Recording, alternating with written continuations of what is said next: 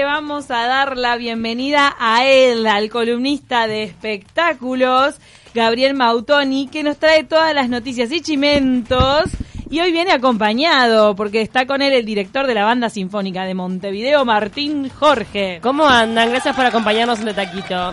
Bienvenidas chicas, bueno, bienvenidas, eh, bienvenidas a ustedes, bienvenidos a Martín, bienvenido Martín, muchas gracias también por acompañarnos, como, como decía Cami, eh, tenemos el, el, placer de tenerlo con nosotros hoy. Eh, como recordarán, hace unas semanas eh, estuvimos, de hecho tuvimos una nota con él cuando se hizo la presentación de, de lo que fue el lanzamiento de la, de la Agenda 2019 de, de, del ciclo de óperas del Teatro Solís. Es ahora en julio, ¿no? El estreno. Eh, la temporada de ópera, a, agosto. Ay, no sé por qué yo había leído julio. Perfecto, no. Eh, bueno, no, pero... Un poquito más de tiempo para, para comprar las entradas. Total, totalmente. Que están a la venta en boleterías del teatro y este cartel. ¿no? bueno, no, lo que tenemos ahora en julio, justamente, y que, y que me parece como súper interesante, lo charlábamos recién con Martín, son estas dos, eh, estos dos espectáculos. Uno de ellos es como la reposición, no sé si se acuerdan lo, eh, de, de, la banda sinfónica de película que se hizo en, en la estación de AFE. El claro, show que se hizo en AFE. Amo, me acuerdo. O sea, acuerdo. seguramente si lo decimos fue hace por fue hace poco, pero si lo abordamos desde ese lugar, yo creo que la mayoría de la gente lo debe recordar porque fue algo increíble. Mm. Fue Pipe Abranek, nuestro movilero de tarde o temprano, y se llevó una picada, ¿te acordás? Sí, me acuerdo. Estuvo muy bueno. bueno, vuelve este, Banda Sinfónica de Película, un, como, como, como estaban comentando, un espectáculo que, que se armó en, en el año pasado para AFE y que bueno, que tuvo tal repercusión que en estas vacaciones de invierno, en la segunda semana, llega el Teatro Solís con la banda sinfónica, el, el mismo espectáculo, eh, música en vivo de, de, grandes bandas sonoras con 80 músicos, con proyecciones, con visuales de las películas originales diseñadas por Miguel Grompone y, y bueno, y con algunas mini sorpresas para los que quieran ir. Eh, ya nos han contactado todos los grupos de la Guerra de las Galaxias, de Harry Potter, también hay, hay grupos de Indiana Jones que no sabíamos. Debe ser raro que, que queden. Llegando. ¿Quedan entradas para ese espectáculo todavía? Quedan entradas porque ayer liberamos las entradas remanentes que claro, estaban quedan quedando. poquitísimas. Quedan poquitas, pero Pará, y hay unas entradas que se venden el día del espectáculo, Y hay ¿verdad? unas entradas específicas de un precio súper promocional de 100 pesos que solo se habilitan a la venta el día de la función en el Teatro Solís para la mayoría de los espectáculos del Solís que van a salir 100 pesos porque tienen como una visibilidad un poco reducida, pero bueno, este Claro. es un gran concierto, se escucha de todos lados del teatro. Vale pero es espectacular que por 100 pesos uno pueda ver un Dale. espectáculo de este tipo. Vale aclarar que la entrada, corregime si me equivoco, 220 pesos, entrada única, ¿verdad? Entrada única 220 pesos, pero también hay promociones, hay precio joven, hay tercera edad, hay pase profesor, Montevideo libre, es, hay cupo de entradas para personas con discapacidad también, entrada gratuita, hay un montón de promociones que, que pueden acumular, pero el precio máximo Claro. 220 pesos en todo el Como teatro. decía Pau, es fantástico que por, por un precio así se pueda ver un espectáculo de estas dimensiones que me parece que está alucinante. Vos ya mencionabas, Martín, algunas de las películas que van a estar presentes. Contanos todas. Bueno, tienen que estar los clásicos de, de John Williams, como La Guerra de las Galaxias, Sí. Superman y Superman. Superman, que es de John Williams, Indiana Jones, que también es de John Williams, y esas son las películas de, para, pa- de nuestra edad, digamos, una, de nuestra generación. Yo soy fanático de Home Alone, que también está musicalizado por John Williams. Decime que hay una canción de Home Alone.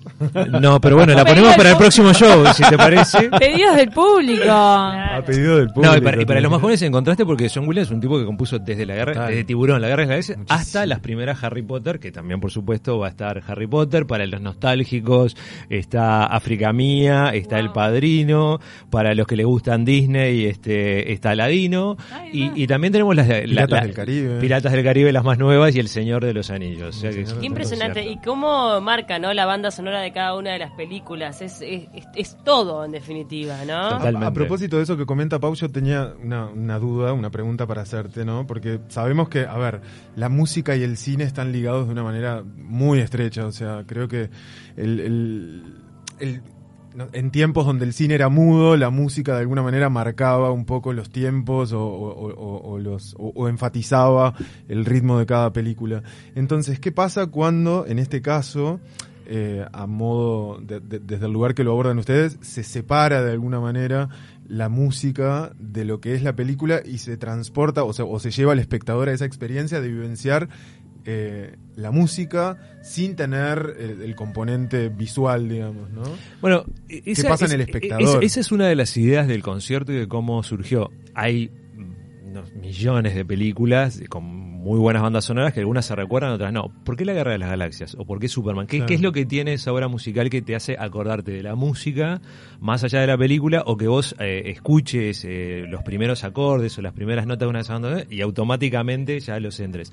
Bueno, eso quiere decir que hay una genialidad extra en la composición y eso es lo que nosotros tratamos de rescatar en el concierto y elegimos la música no por lo taquillera que hayan sido las películas, sino todo lo contrario, porque consideramos que hay valor intrínseco en estas bandas sonoras que apoyaron muchísimo a lo que fueron las películas y quedaron muy ligadas.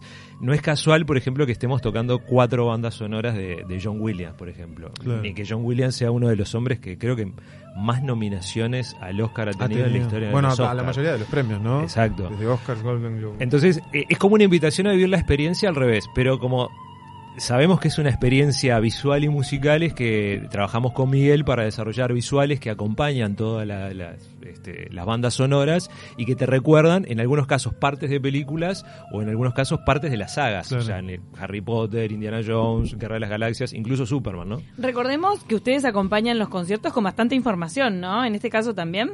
En este caso, eh, queremos acompañarlo de una experiencia completa que tienen que vivirla en el Teatro Solís entre la música y, y los visuales.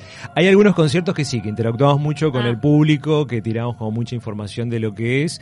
Este de música de películas va a tener unas pequeñas sorpresas, pero no va a ser tanto para este. Este sí es un concierto para irlo a vivir intensamente. Porque Martín Jorge es tremendo docente en los conciertos. Bueno, muchas gracias. Sí, Conductor. Gracias. Divulga, Claro. mucho. Gracias. No, este, este, este no es. eh, hago ese, fuer- eh, ese esfuerzo, no. Hago. Te sale natural. Ese rol, cumplís ese, ese, rol, exactamente, en, más que nada en los conciertos de divulgación de música sinfónica que, que estábamos comentando afuera, eh, que creo que es fundamental, y hay otros que, que se viven más, este, más, más fácilmente. Más creo que, que este, sí, esta, esta banda sonora de película es uno de esos. A propósito de esto que decías, ¿no? De, de la- de- de alguna manera poder traducir o acercar de, manera más flexible o más fácil a la gente el, lenguaje de lo que se está transmitiendo. Tenemos también como esta, esta actividad que está llevando a cabo, ya lo hizo en la primera parte del año, vuelven a hacerlo ahora, que es el hecho de llevar eh, la banda sinfónica ah, de gira por los barrios o los distintos municipios de la ciudad. Eh, Sí. Eso lo vuelven a repetir ahora, ¿verdad? Sí, eh, de hecho esa es una de las misiones fundamentales de la banda sinfónica y una de las diferencias entre la banda sinfónica y la orquesta filarmónica, porque la ciudad de Montevideo tiene dos elencos sinfónicos, bueno, pues están orientados hacia dos actividades distintas. La orquesta una actividad más centralizada, con más instrumentos de cuerda, la banda con más instrumentos de viento que suenan más fuerte, da la posibilidad de tocar Claro. en distintos lugares. Eh, siempre decimos, este, nuestros escenarios este, no, no son el Teatro Solís o la sala, sino que son eh, los barrios, plazas de deporte, ahora en invierno iglesias, gimnasios. Ahora estamos un poquito más replegaditos porque calculamos que se venía el frío de golpe, eh, pero inmediatamente que pasen estas actividades del Teatro Solís, los últimos días de julio, primeros días de agosto, vamos a estar saliendo a la calle con un festival Tchaikovsky, música clásica, un gran compositor, súper popular, que sí es un concierto que viene acompañado, aparte de la banda tocando música clásica, llevamos pantalla a los barrios, viene con un montón de proyecciones, eh, lo que decía Camila, de tener información para que la gente aprenda, conozca, Claro. disfrute y si después le gusta y se engancha, que puedan seguir ese, hacia adelante. ¿Y cómo han sido esa- esas experiencias en los barrios? En eso de poder acercar la música clásica o de repente este este tipo de, de autores que de repente no, se- no son de, de fácil consumo de la población. ¿Qué Eh, pasa? Creo que la experiencia, acá hablo en nombre de todos los que somos la banda, de to- todos los músicos, es, es siempre reconfortante, es extremadamente cálida, aunque haga frío y sea invierno. Eh, a- hace unos días ¿Pero cerramos... ¿Te sorprende la respuesta? ¿La gente se interesa? O... La gente, la gente se interesa, acompaña, el público de la banda está creciendo en todos los municipios. Hacemos un trabajo que lo comentamos con Gabriel antes, eh, de cómo llegamos a cada barrio o qué lugar vamos entre la banda, las comisiones de vecinos que se nuclean en los centros comunales y en los municipios, a dónde podemos llegar. A veces eh, acompañamos a un barrio en un festejo, a veces acompañamos una pequeña inauguración de, de un esfuerzo un grupo de vecinos y eso nuclea, o sea, a veces, el, el- el otro día eh, este, tuvimos un concierto en Malvin, Animales Fantásticos, nuestro último concierto, dos apagones tuvimos, no uno, dos apagones, y teníamos, éramos 350 personas, entre adultos, niños, que nos quedamos todos en el gimnasio esperando que volviera la luz para seguir el concierto.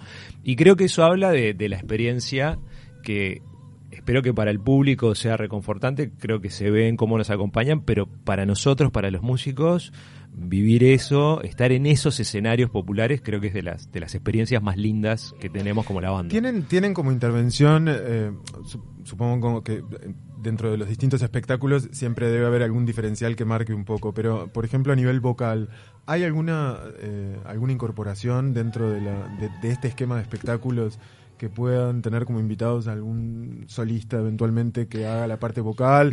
Bueno, sin adelantarme mucho, pero después vos- queremos, quiero, quiero repasar también otro espectáculo importante que se viene, donde hay este, un pianista eh, muy reconocido invitado también, pero digo, en la- sobre todo en la parte vocal. eh, No, eh, fi- eh, eh, digamos, de forma fija como parte del elenco, no lo hay. Es un elenco que está pensado para la música sinfónica. Es un elenco extremadamente eh, versátil, flexible por su composición, lo que le permite abordar tanto música clásica como distintas expresiones de música popular.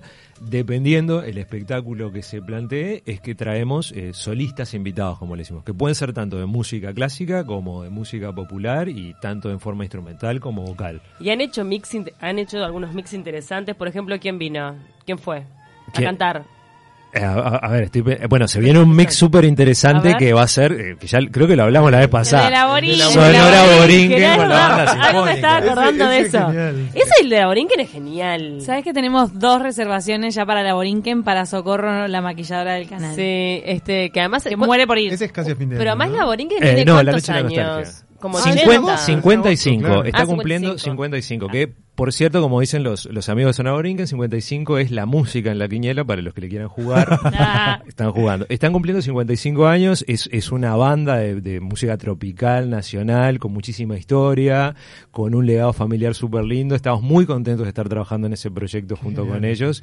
Que, que, que bueno, no los puedo invitar porque las entradas para la Noche de la Nostalgia están agotadas, ya se agotaron. Ya se agotaron. Sí, y ya estamos pensando en, en, en, Claro. en- en Es que repetirlo mirá que mueve gente la hacia la primavera. Claro. Es impresionante. ¿Y qué, y qué otros este, solistas han convocado o, o Eh, han participado? eh, eh, hemos estado con Carmen Pi y Coralinas, hemos hecho tango este, todo esto ha sido este año Mm. con Valeria Lima, eh, hemos tenido a Néstor Vaz tocando bandoneón, eh, los años, estoy tratando de hacer memoria, me agarraste así despistado, estoy pensando No, para atrás. no, no, no, Valeria Pero- Lima quedó. Valeria Lima está buenísima. Hace poquito No, estuvo no. muy bueno.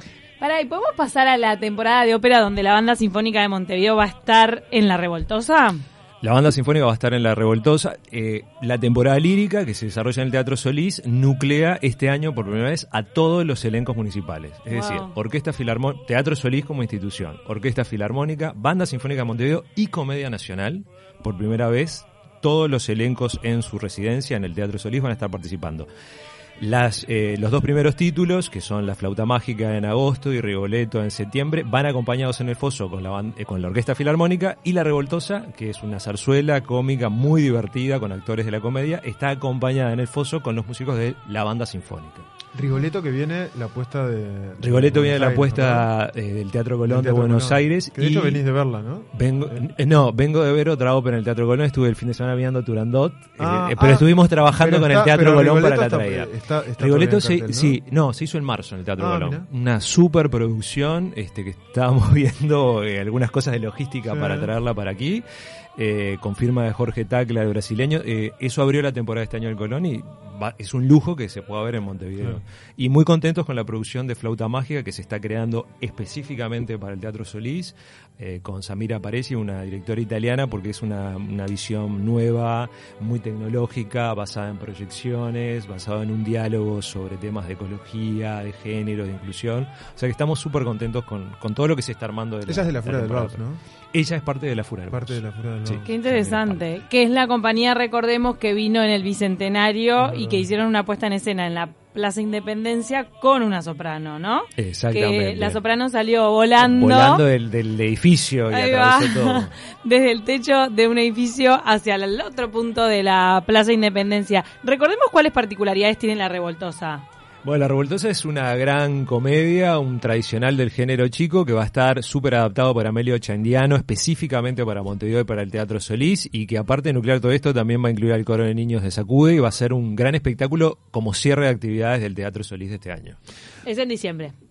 Martín, lo otro que no quería dejar de comentar para, para, para ir, no sé si tenemos que ir redondeando, tenemos eh, el otro espectáculo que es este 24 de julio, Rhapsody in Blue, ¿verdad? El, Que el 24 de julio, el Teatro Solís, exactamente. Un homenaje a la música de George Gershwin, Rhapsody in Blue, ejecutada por Luis Pérez Aquino, uno de los grandes pianistas uruguayos, con la dirección del brasileño este, Evandro Mate.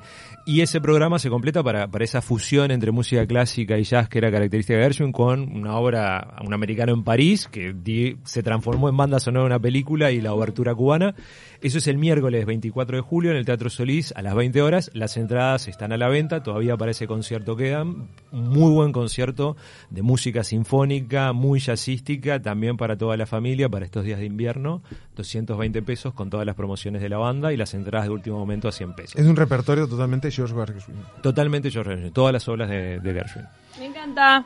Me pareció muy bueno, la verdad. Absolutamente todos invitados a participar de estas, de, bueno, de toda la agenda que queda, ¿no? En lo que queda del año de la banda sinfónica. Así que bueno, muchas gracias Martín. No, muchas gracias a vos, gracias a ustedes, este súper contento. Así que invitadísimos. Claro, porque queda muchísimo en la temporada 2019. Estamos en la mitad del año. Entonces, Sí. tenemos que ver todo lo que, lo que se viene y me encanta también saber lo del cierre con ópera de parte de la banda sinfónica con la revoltosa.